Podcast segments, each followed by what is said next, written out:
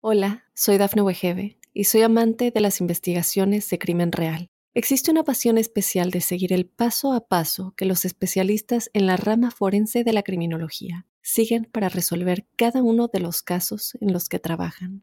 Si tú, como yo, eres una de las personas que encuentran fascinante escuchar este tipo de investigaciones, te invito a escuchar el podcast Trazos Criminales con la experta en perfilación criminal, Laura Quiñones Orquiza en tu plataforma de audio favorita.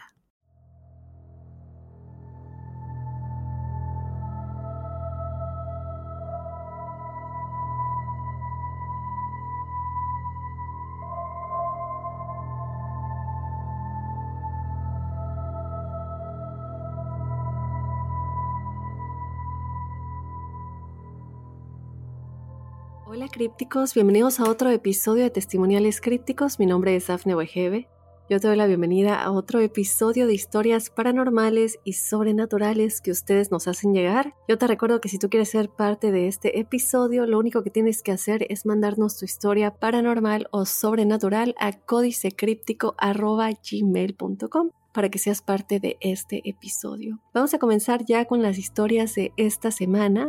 Por aquí nos escriben, hola, me da gusto saludarte y saludar a nuestros hermanos crípticos. Tengo una anécdota de una amiga, pero en esta ocasión te pediría que no digas mi nombre. Hace tiempo, escuchando tu antiguo proyecto, me encontré con un episodio que hablaba de aliens y de cómo las personas que tenían encuentros con estos seres solo sabían lo que realmente ocurría a través de la hipnosis.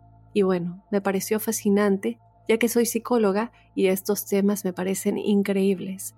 Entonces, en una plática con mi mejor amiga, que también es psicóloga, me contaba sobre sus clases de hipnosis y sobre una plática que su profesora de una materia les contó sobre un diplomado en ese tema con otros estudiantes de la misma universidad en la que ella iba. Entonces comenta que el doctor que estaba dando el diplomado para fines de práctica eligió a una persona cualquiera para someterla a hipnosis, pero que tuviera un propósito o algún problema que quisiera solucionar, y pues a través de esta técnica obtener una respuesta. Entonces sube una chica que dijo que ella quería quedar embarazada, pues ya tenía algunos años casada y no podía, pero realmente ella deseaba tener un bebé. Entonces, cuando comenzó la hipnosis y el doctor le comenzó a preguntar ya en el trance cuál era el problema y por qué no podía quedar embarazada, la chica respondió, los verdes me han llevado en varias ocasiones con ellos para experimentar con mi cuerpo. Ellos no han permitido que mi cuerpo sea fértil.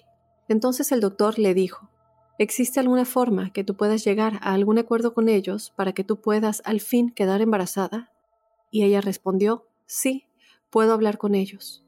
Después de un rato, ella dijo, ellos me dijeron que ahora mi cuerpo será fértil, pero seguirán llevándome con ellos para continuar con las pruebas. Y entonces ella regresó a la conciencia y toda la audiencia quedó atónita. No dijeron nada, no comentaron nada, pues fue algo extraño que no esperaban que ocurriera. Finalmente, algunos meses después, la chica ya estaba embarazada. Le pregunté a mi amiga si sabía algo más de esta chica, pero pronto ella se graduó y bueno, ya tiene varios años que sucedió esto.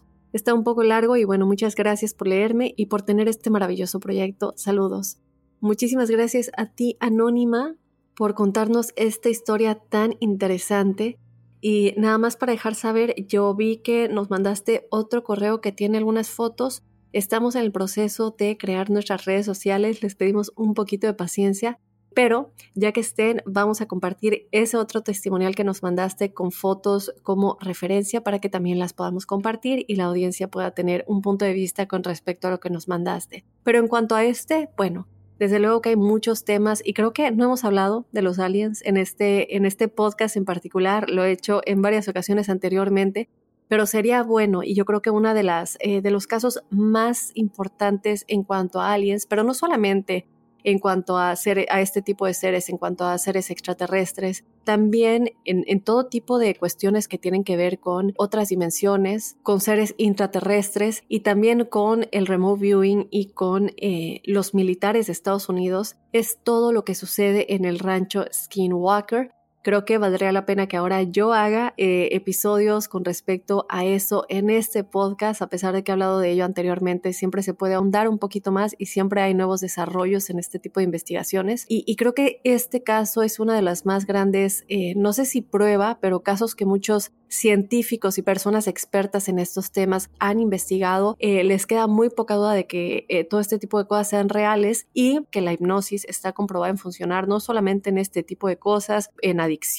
o en superar cosas que se han quedado desde nuestra niñez, pero también cuando viene eh, la cuestión de eh, regresión de vida pasadas que también se hace por medio de la hipnosis. Entonces creo que eh, es importante tener en cuenta este tipo de casos que vienen con problemas y que después de tener esta terapia hipnótica superan ese tipo de problemas. Y lo hemos visto con muchas cosas, con problemas de salud, que a veces alguien tiene un problema de salud muy grave, ellos van al doctor y no tienen nada. Aquí no estamos hablando, desde luego también pueden entrar los casos de brujería y malas energías, pero cuando uno va a la hipnosis y le preguntan por qué tienes esta enfermedad o por qué tienes este dolor en la cabeza que no se te quita o en el ojo o en el estómago y los doctores no encuentran nada, la hipnosis muchas veces puede ayudar a encontrar cuál es la ruta del problema ya a un nivel subconsciente, a un nivel álmico, para entender por qué nuestro cuerpo está cargando esas emociones que nos llegan a dar ciertos dolores que nos hacen sentir enfermos y que realmente no se muestra cuando hacemos exámenes médicos y todo este tipo de estudios. Entonces, eh, algo a tomar en cuenta para ustedes igual, creo que este caso es eh, un testimonial muy interesante en cuanto a la hipnosis se refiere, que también, bueno,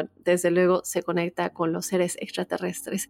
Entonces, bueno, Anónima, muchísimas gracias por conectar estos dos temas tan interesantes en una sola experiencia. Yo te mando un abrazo muy grande y gracias por ser críptica. Vámonos con otro testimonial. Por aquí nos dice, hola, bonita noche. bueno, noche, día, tarde, a la hora que sea que nos estén escuchando todos los crípticos. La verdad no sabía cómo comenzar mi relato o cuál de todas mis experiencias debería ser la primera en contarte. Escuchando el capítulo de esta semana, creo saber cuál es la más acorde para esta ocasión. Mi nombre es Jennifer. Autorizo para que lo puedas mencionar, así como mi testimonial. Nací un 2 de noviembre. No sé si eso tenga algo que ver, pero desde que tengo uso de razón, siempre he sido consciente de la existencia de otros seres. Mi hermana y mi mamá también han tenido experiencias sobrenaturales, y su mamá, y probablemente la mamá de su mamá, ya que ella me cuenta que sus abuelitas eran brujas, por decirlo de alguna manera, pues finalmente viene de familia. Y hasta normal es que a veces lo tomamos. No recuerdo bien por qué fecha fue, pero ya tiene unos 15 años que pasó. Había terminado recién mis estudios de preparatoria. Por esos días me sentía un poco desanimada, tal vez por el fin del ciclo. Sin darme cuenta, comencé a tener pensamientos negativos. Casi a diario sufría de parálisis del sueño, por lo que no podía dormir, prácticamente una o dos horas por la noche, así que comencé a dormir de día. Por esa fecha me asustaba muchísimo cuando comenzaba a anochecer. La sensación de sentir que algo, lo que sea que fuera, vendría a robarme el sueño, en cuanto yo cerrara los ojos, me hacía permanecer despierta lo más que podía. Era una sensación horrible, estar consciente y a la vez no estarlo. Intentar rezar y olvidar la oración. Esa rutina poco a poco supongo que me desgastó a tal grado que de solo dormir por mínimo que fuera el momento se convirtió en mi mayor temor. O eso era lo que creí.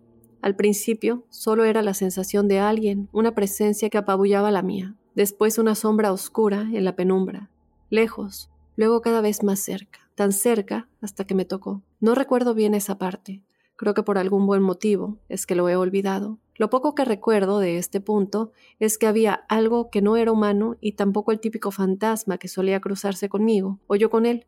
Era algo verdaderamente malo que estaba y no quería irse un monstruo semihumano propio de las pesadillas. Ya no puedo describirlo con exactitud, pero en aquel entonces lo comparaba con un primate o gorila de ojos profundamente abismales. Me hablaba, o de alguna forma se comunicaba conmigo. Sé que se burlaba de mí.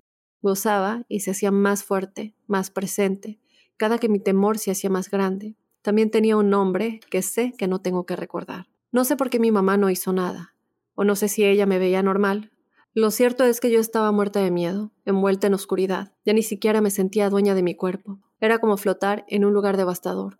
Había veces que me podía mirar, o mejor dicho, mirar el cuerpo que se suponía era mío. Mi hermana dice que cuando llegaba de la escuela me encontraba en un rincón en la oscuridad, murmurando cosas. Ella ponía un vaso con agua y una flor bajo mi cama como protección, pero siempre amanecía tirado. Yo le decía que él lo tiraba. Una compañera suya le dijo que pusiera limones cortados por la mitad en las esquinas de la casa. La abuelita de ella se lo había dicho. Y así lo hizo. Mi hermana fue quien comenzó a preocuparse por mí. Una madrugada que me había quedado dormida, cansada y sin fuerzas, fui desplazada por completo. Había leído que cuando uno se desprende del cuerpo siente paz, tranquilidad, y lo que yo sentía no se parecía nada a eso. Había dolor, vacío, del que te hace añorar lo que aprecias, desesperación, desconsuelo, y esas manos, o mejor dicho, extremidades que me sujetaban, jalando e impidiendo que yo pudiera regresar. Mi hermana despertó porque alguien le dijo que lo hiciera, lo primero que vio fue a mí con los ojos en blanco. Dijo que me movió, pero yo no reaccionaba. Me llamó y hasta me dio de cachetadas, pero yo no estaba ahí. Yo podía verla, le hablaba, pero no me escuchaba. No sé si fue por los golpes.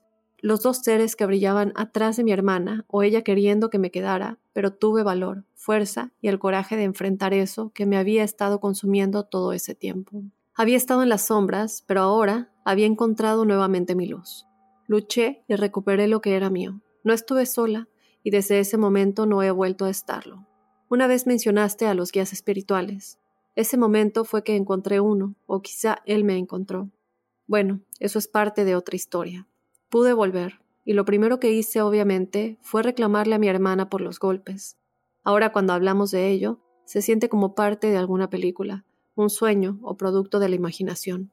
Lo cierto es que vivir aquello aumentó el contacto con lo paranormal, que de por sí ya tenía. Espero no haberme extendido mucho. Disculpa si a veces fue confuso mi relato, la verdad hay sentimientos difíciles de plasmar en palabras escritas. Nos encanta tu podcast, sobre todo la seriedad con la que gracias, muchísimas gracias. Mi hermana te descubrió en el otro podcast que tenías y desde entonces te hemos seguido. Muchísimas gracias, querida Jennifer. Te mando un abrazo muy grande. Gracias por tu último mensajito. Y para nada fue confuso. Yo creo que dejaste muy claro todo lo que estabas viviendo, todo lo que estabas sintiendo y el hecho también que tu hermana fue la que más estuvo ahí para ti. Y me hubiera gustado saber un poco si has hablado con tu mamá de esto después de que dices que, bueno, ella no lo notaba o tal vez no le estaba poniendo atención, hubiera sido eh, bueno saber un poco cuál es su reacción ahora o cuál fue cuando terminaba de suceder y ahora tenías un poco como el apoyo también de tu hermana que estuvo ahí muy preocupada por ti y bueno, tuvo que hacer lo que tuvo que hacer para ayudarte. Y qué bueno, ¿no? Que ahora no estás sola, que ahora has encontrado no solamente esa ayuda de tus guías espirituales, pero de tu familia. Y creo que aquí, bueno, no sé si alguna vez te enteraste qué fue lo que sucedió, si es así, por favor, déjanoslo saber porque puede haber muchas razones, ¿no? Puede ser desde luego que con todas estas capacidades que vienen de familia, eh, recordemos que nosotros tenemos el ADN biológico y también el ADN espiritual. Entonces, cuando estas cosas están en los contratos de almas o cuando vienen conectados en nuestra línea familiar, cosas espirituales también entran en ese ADN. Eh, así como nosotros de pronto se nos heredan este tipo de cosas y las heredamos, de igual manera sucede con cosas del espíritu, dones que a veces vienen de familia, del, como dices, la abuelita, la bisabuelita y todo esto, ¿no? Que pasa de generación en generación.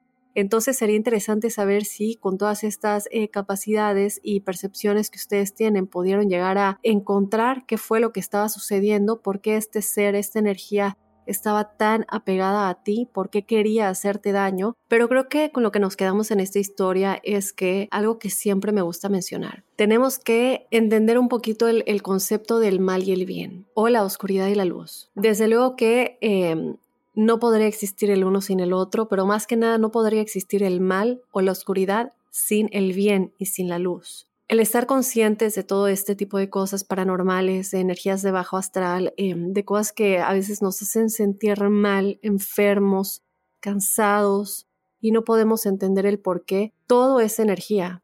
Claro que hay muchas cosas que pueden influir en este tipo de cosas y bueno, no nos vamos a entrar en todo lo que son eh, y estamos hablando de cosas como la ansiedad, problemas graves de ansiedad clínica o depresión, comportamientos compulsivos, eh, pensamientos intrusivos, muchísimas cosas que, que, que pueden pasar, pero recordemos que todo esto no solamente son químicos, todo también es energía. Tratar de juntar todas esas partes creo que es la clave principal y esto lo menciono porque a veces nosotros decimos, bueno, es que ¿por qué estoy tan deprimido todo el tiempo? ¿Por qué estoy tan desmotivado? Y empezamos a pensar que a lo mejor tenemos, sí, en efecto, puede ser necesitamos terapia o necesitamos ayuda, pero también tratemos de combinarlo con lo espiritual. Creo que la mejor manera de encontrar la luz y de encontrar el bien y alejarnos no solamente de lo paranormal, de las malas energías, pero también de las malas cosas que nos pasan en el día a día, es una combinación de ambos. Siempre lo decimos, cuando compramos eh, una casa nueva o un mueble, eh, un, mueble un mueble usado, perdón, eh, y, cosas que han usado otras personas, sus energías, sus tristezas, si lloraron en ese sillón o si hubo muchos problemas en esa casa.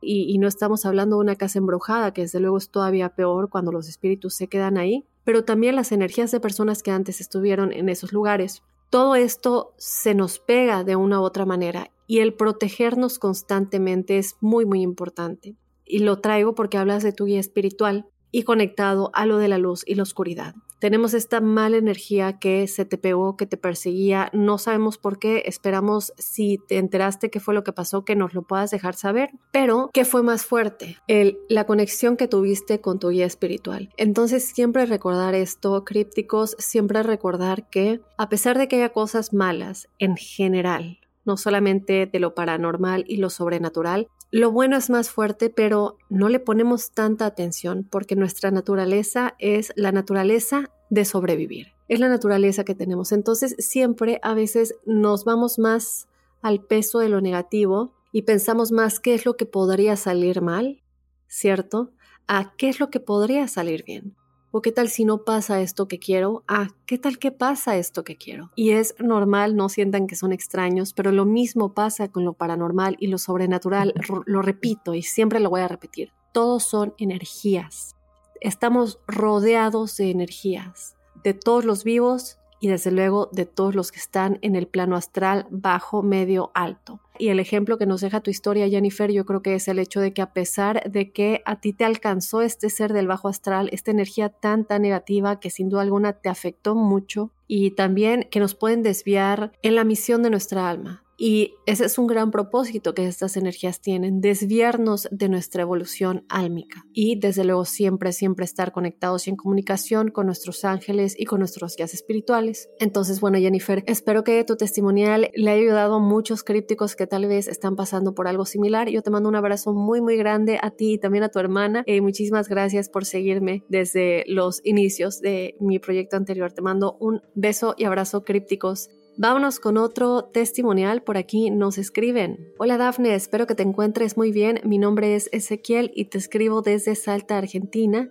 para contarte mis experiencias que me ocurren desde que tengo uso de razón. La primera vez que me pasó fue la parálisis del sueño, y esto fue cuando tenía solo 16 años. Recuerdo que en ese tiempo compartía cuarto con dos de mis hermanos. Recuerdo esa noche despertar muy de madrugada y estaba mirando para arriba sin poder moverme. Fue una sensación horrible, de no saber qué hacer, de no poder hablar, ni mucho menos poder moverme. Lo más extraño fue que estuve así por dos horas. Recuerdo cómo sentía que caminaban por el lado de mi cama, pero al estar todo oscuro no podía ver nada. Recuerdo que ese día tenía colegio, y en esa mañana a las 7 a.m. mi papá entraba siempre a despertarnos, y recuerdo seguir en la parálisis del sueño, y solo cuando mi papá abrió la puerta de mi cuarto, mi cuerpo pudo moverse. Durante todo el resto del día estaba con temblores. Pasó el tiempo y mis parálisis del sueño se hacían más repetitivas, a dos por mes. Con el tiempo ya no me daban miedo, solo cuando me despertaba y estaba tieso, me concentraba hasta que me podía mover o solo me volvía a dormir. Ya no me asustaban, se había vuelto algo común para mí. A medida que iba creciendo, y a los 24 años seguía en el mismo cuarto, pero con diferencia de que ahora ya dormía solo, recuerdo una noche despertar y de nuevo ya no podía moverme. Lo extraño es que siempre despertaba de frente al techo. Esa noche fue diferente, porque al despertar pude ver tres sombras altas al costado de mi cama. Eran oscuras, a pesar de que el cuarto estaba a oscuras, se podían ver las tres siluetas quietas, solo al costado de la cama. Recuerdo que solo me concentré en volver a dormirme. Me desperté esa mañana normal, como todos los días. Ahora con 30 años, y hace unos meses atrás, tuve otra parálisis del sueño. A diferencia de las anteriores, me encontraba en mi nueva casa viviendo solo. Recuerdo despertar una noche, totalmente inmóvil. Y al costado de mi cama, paradas como aquella vez, había dos sombras, quietas, mirando hacia mi cama. Solo atiné a dormirme de nuevo. Al cabo de un rato, recuerdo despertar y estar abajo de mi cama en el piso, y veía cómo mi cuerpo era arrastrado hacia la puerta de mi cuarto. Solo podía ver cómo me alejaba de mi cama, sin poder dormirme. Lo siguiente que pasó y recuerdo fue despertar en mi cama por la mañana. Quizás solo haya sido un sueño, o quizá algo más. Mi mente siempre está abierta a cualquier idea de lo que puedo ser. Saludos.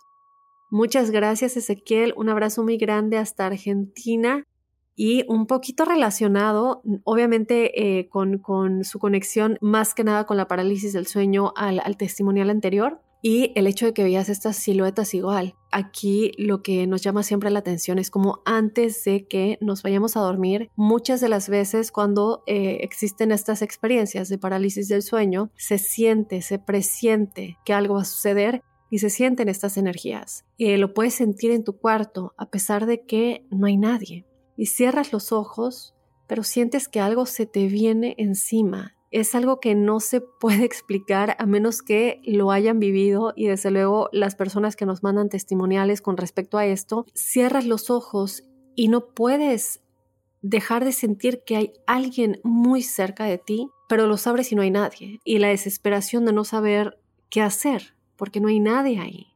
Entonces yo creo que lo que hiciste de verdad, mis respetos en la valentía de decir, bueno, no puedo hacer nada, no me voy a desesperar y es más que nada concentrarme, quedarme tranquilo, esto va a pasar y concentrarte, ¿no? Como lo dices, o en dormirte o esperar a que pase y ya poder moverte y hablar. Ignorar estas presencias y posteriormente lo que a ti te pasó es que sí, finalmente ya se hicieron presentes físicamente. ¿Cuántos testimonios no tenemos de la gente sombra y de cómo se hacen presentes muchas veces cuando eh, sucede la subida del muerto o parálisis del sueño.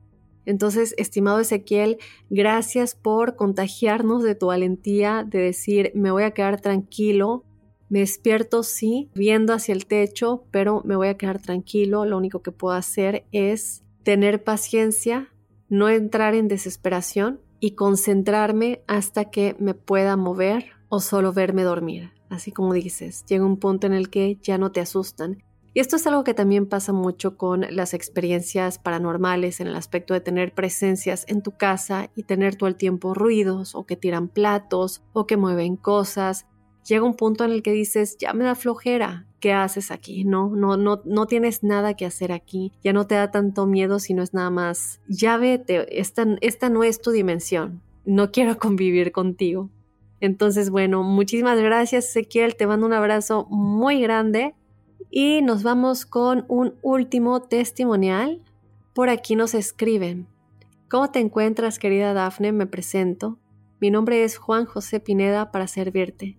La presente es para relatar una historia de terror que ocurrió hace varias décadas, ya que soy un seguidor de tu gran podcast Códice Críptico, el cual me parece una maravilla. También aprovecho para darte la autorización de si gustas proporcionar mi nombre sin problema. Verás, esta historia le ocurrió a mi abuelo paterno y me lo contó mi abuela. Ambos ya fallecieron, pero tuve la dicha de conocer historias paranormales ocurridas tanto en ellos como en sus hijos, dentro de los cuales se encuentra mi papá, quien también ya falleció y comienza así. Hace décadas, cuando mis tíos y mi papá eran unos infantes pequeños, mi abuelo recibió un aviso donde se mencionaba que un familiar suyo se encontraba enfermo de gravedad y por lo tanto era su deseo verlos antes de partir. Entonces ellos deciden acudir al llamado. Cabe destacar que para esos tiempos antiguos no había la facilidad para adquirir coches, así que las personas por lo regular se trasladaban mediante carretas tiradas por caballos. Mi abuelo poseía una, y en ella se trasladó de su comunidad, que era Río Verde, San Luis Potosí, a Ciudad Valle, San Luis Potosí, me parece. No recuerdo bien el destino. Así que salieron con sus hijos en la carreta, que era tirada por un caballo propiedad de mi abuelo, y tomaron camino.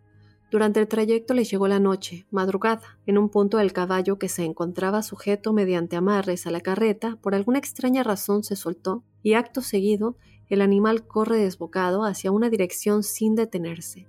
Mi abuelo, al ver la acción, baja de la carreta, apresurado para tratar de detener al animal, y como no lo consiguió, sacó su arma que poseía, que era una escuadra, abriendo fuego a la dirección a donde corrió el caballo, esperando que con los disparos el animal se asustara y regresara hacia ellos. Como no resultó así, mi abuelo se dispuso a tirar él de la carreta hasta que en un punto, ya en la noche madrugada, y posiblemente presa del cansancio y estrés de jalar la carreta, él se detiene y grita a los cuatro vientos. Diablo, amigo diablo, devuélveme a mi caballo. Lo grita alrededor de tres veces. Como no obtiene respuesta alguna, sigue su camino, jalando la carreta, hasta que llegó a un lugar en donde solo había un farol que iluminaba el camino. Debajo de este único farol se encontraba una persona de pie que tenía sujetado de las correas a un caballo. Cuando mi abuelo se acercó a este farol, se pudo observar mejor al personaje. Este traía un traje de tipo Catrín. No se le alcanzaba a ver el rostro debido a la sombra que origina un sombrero tipo bombín que traía en su cabeza. Cuando ve a los viajeros cerca les pregunta con voz grave, Oiga amigo, ¿es este su caballo? Dirigiéndose hacia mi abuelo, él responde y dice, Sí, este es mi caballo. Muchas gracias amigo. Mi abuelo se acerca al misterioso personaje y toma las riendas del caballo, no sin antes estrechar la mano del misterioso Catrín en gesto de amistad. Cuando mi abuela observa este personaje, ella baja la mirada, apartándola del Catrín, y dice en voz baja temblorosa, Ave María Purísima, el diablo. Mi abuela se persigna y trata de no levantar la mirada mientras mi abuelo se encontraba volviendo a atar el caballo a la carreta, cerciorándose de que no se volviera a zafar. Cuando termina su labor y reanuda su marcha, ambos miran hacia diversas direcciones y notaron con sorpresa que el misterioso Catrín ya no se encontraba debajo del farol y no se percataron de alguna seña que indicara hacia dónde había caminado el personaje o si éste traía alguna montura o carreta. Todo era silencio, y a pesar de la oscuridad, se notaría la dirección que tomaría este personaje dejando a mis abuelos atrás, ya que el lugar donde se encontraban no había casas ni edificios, solo era un camino desolado, casi en medio de la nada. Mis abuelos continuaron su camino hasta llegar a su destino, sin decir nada acerca del episodio ocurrido en el camino a sus familiares. Así finaliza esta historia que me relató mi abuela, que en paz descanse. Sin más por el momento, me despido, no sin antes agradecer tu atención, Muchísimas gracias, estimado. Te mando un abrazo muy grande, Juan José Pineda, hasta la Ciudad de México. Gracias por contarnos esta historia y no hay nada mejor que las historias paranormales y sobrenaturales de nuestros abuelitos. Y no me dejarán mentir todos los que nos estén escuchando que hayan alguna vez tenido la oportunidad de escuchar este tipo de historias de sus abuelos. Yo creo que no solamente eh, el hecho de la credibilidad de que viene de alguien tan cercano, sino también la pasión y la realeza que le ponen a estas historias y uno siempre se quedaba escuchando eh, lo que nos tenían que contar y el saber qué es lo que hicieron en esos momentos. Yo creo que la mayoría de las veces nuestros abuelos en algún punto de sus vidas experimentaron algo paranormal, entonces sería muy interesante que todos ustedes también nos dejen saber historias que como a Juan José sus abuelitos les hayan contado. Y bueno, en este caso, em, ¿qué te puedo decir? Suena como a todos estos personajes que muchas veces se convierten en leyendas porque mucha gente los ha visto o han recibido recibido ayuda de ellos o no siempre ayuda, a veces cosas malas. Eh, se dice muchas veces que este tipo de personajes deciden a qué persona ayudan y a qué persona les hacen, no quiero decir mal, pero no les hacen también, les ponen varios tropezones en el camino o a veces sí llegan a cosas más graves y en este caso los ayudaron. La pregunta es cómo es que tu abuelo supo que debía gritarle al diablo tres veces y que luego eh, tu abuelita lo reconoce. Sería padre que nos cuentes un poquito más de eh, trasfondo con respecto a todo esto. Me encantaría escuchar un poquito más al respecto en esto, si se puede. Juan José, yo entiendo que tus abuelitos ya cruzaron, pero si de alguna manera llegas a recordar, si es que te contó esto tu abuelita, sería muy padre eh, saberlo. Pero bueno, ahí está, como siempre, este tipo de personajes que se vuelven leyendas, ¿cierto? Tenemos, por ejemplo, a La Llorona. ¿Cuánta gente no ha visto a La Llorona? O a Lechtabay, yo recuerdo a Lechtabay en mi bello eh, Mérida, Yucatán, y varios seres que se convierten en leyendas por situaciones como esta que tú nos acabas de contar, de este ser diablo vestido como de Catrín, con este sombrero tan peculiar eh, algo que es inolvidable, ¿cierto? Y que seguramente todas las personas que tuvieron encuentros con este ser lo recordarán vestido exactamente de la misma manera. Yo igual me voy a poner a investigar un poquito más, a ver si encuentro más historias que se conecten a este ser misterioso. A lo mejor hay más en el Internet, personas que en esta área, en San Luis Potosí, a lo mejor han eh, visto algo similar y algo de lo cual tal vez no estamos enterados. Entonces, bueno, de nueva cuenta, muchísimas gracias.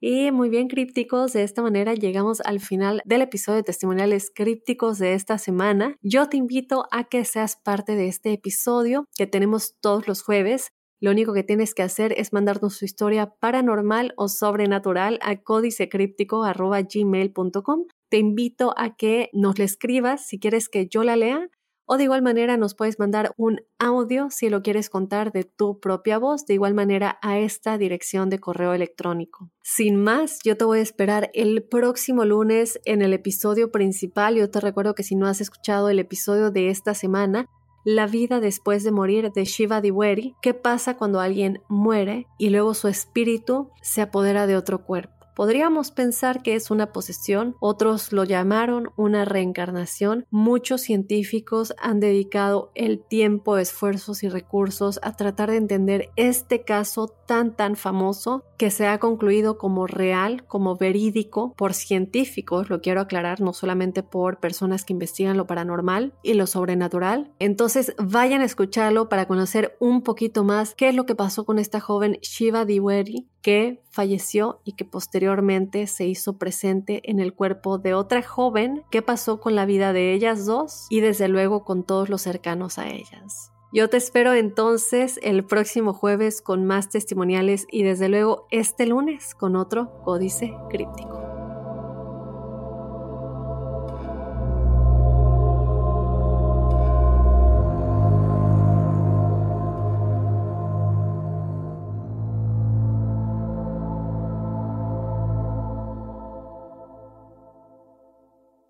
Hola, soy Dafne Wegebe y soy amante de las investigaciones de crimen real. Existe una pasión especial de seguir el paso a paso que los especialistas en la rama forense de la criminología siguen para resolver cada uno de los casos en los que trabajan.